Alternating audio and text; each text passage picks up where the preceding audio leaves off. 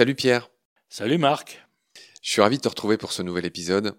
Comme on a dit Pierre, on va enchaîner sur la pie, qui elle aussi a des noms différents dans toutes les langues. En allemand, c'est dit Elster. En anglais, c'est Magpie. Je crois que c'est le nom d'une équipe de rugby. En espagnol, Huraca. Et en italien, Gazza. Donc vraiment euh, des noms différents dans toutes les langues. euh, La Pika Pika. Est-ce que tu commencerais par me dire d'où vient son nom, euh, Pi? Puis alors, euh, en latin, on a euh, Monsieur Picus et Madame Pica. Des noms, encore une fois, onomatopéiques. On a parlé d'histoires mystérieuses du nom des oiseaux, car il faut reconnaître qu'il y a pas mal de cas où euh, on n'a pas une filiation très très stricte de l'origine du nom. C'est un peu facile peut-être de dire que Pica et Picus sont des onomatopées, c'est des petits noms brefs qui évoquent euh, un petit son bref lui-même, voilà. Le nom anglais de la pie est délicieux, Magpie. Je te laisse nous le raconter. Oui, là, c'est simplement que à ce pi qui vient de Pica, hein, tout simplement, euh, on ajoute Marguerite, euh, Mag, Marguerite.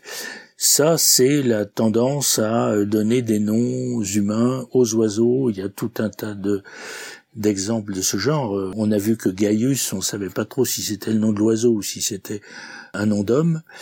Voilà, la pie, on l'a surnommé aussi Jacquette, euh, le Jacques.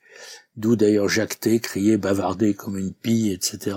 Tu parles de La Fontaine qui dit l'aigle reine des airs avec Margot la pie. Voilà. alors. Différente d'humeur, de langage et d'esprit et d'habit, traversait un bout de prairie. On a Margot Lapi, donc Magpie, hein, qui est sous-entendu. Oui, Et au passage, euh, on voit l'aigle au féminin pour une fois, voilà.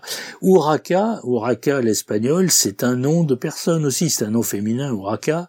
Dans le site de Corneille, il y a un personnage qui est Doña Urraca, infante de Castille, fille du roi Don Fernand. Gazza, c'est Gaïa, c'est le féminin de Gaius. Oui, donc plein de noms de personnes là-dessous. En effet. Pierre, je suis fasciné. Moi qui suis journaliste, je vois que Gazette, bah, le journal, vient de Pi. Oui, oui, oui. Enfin, il y a un tout petit peu d'incertitude là-dessous, mais on pense quand même que c'est extrêmement probable que le nom de la Gazzetta Veneta, euh, la Gazette de Venise à l'époque, euh, C'est la première gazette qui a été créée à Venise en 1600, juste pour préciser. eh bien, on la payait avec une petite pièce euh, qui représentait une pie. Gazzetta. Pierre, on pense tous aussi à la queue de Pi, un habit de cérémonie. Donc là, c'est transparent, hein, ça fait référence à la très longue queue de la Pie, c'est Oui, ça? Oui, oui, c'est facile, oui, oui. Alors, c'est très drôle, tu relèves que euh, en italien, on dit pas queue de Pi, on dit queue d'hirondelle. Coda di rondine. Même en allemand d'ailleurs. Hein, euh, En allemand, Schwalbenschwanz. voilà. Ah, c'est drôle. Alors, pourquoi on dit que la Pie est bavarde? Alors là, je trouve que ça se vérifie très bien. J'ai plusieurs euh, lieux, notamment un lieu de vacances qui est euh, vraiment euh, beaucoup habité par les pies. Elles n'arrêtent pas. Ils sont très très très volubiles. hein. Pierre, il faut quand même qu'on dise un mot sur la Pie kleptomane. Ça c'est semi-légendaire, mais quand même assez vrai aussi. C'est extraordinaire. On s'installe quelque part, même pour un pique-nique. voilà, on y reste quelque temps.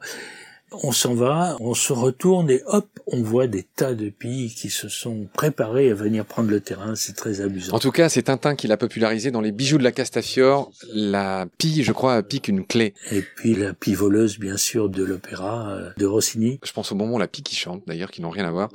Toi qui aimes bien les marques. Pierre, tu nous parles de l'incroyable évolution du mot pie en anglais, qui s'écrit pareil. Donc la farce, le, le, le- la tourte.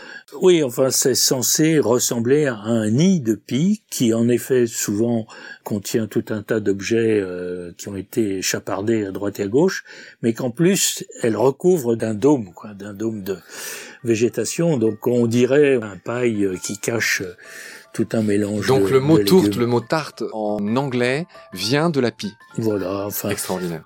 à 90% de chance. Hein. Sur ces considérations, Pierre, on va se laisser aujourd'hui sur euh, ces histoires de pie. Merci pour tes lumières. À très vite. Salut. Salut Marc.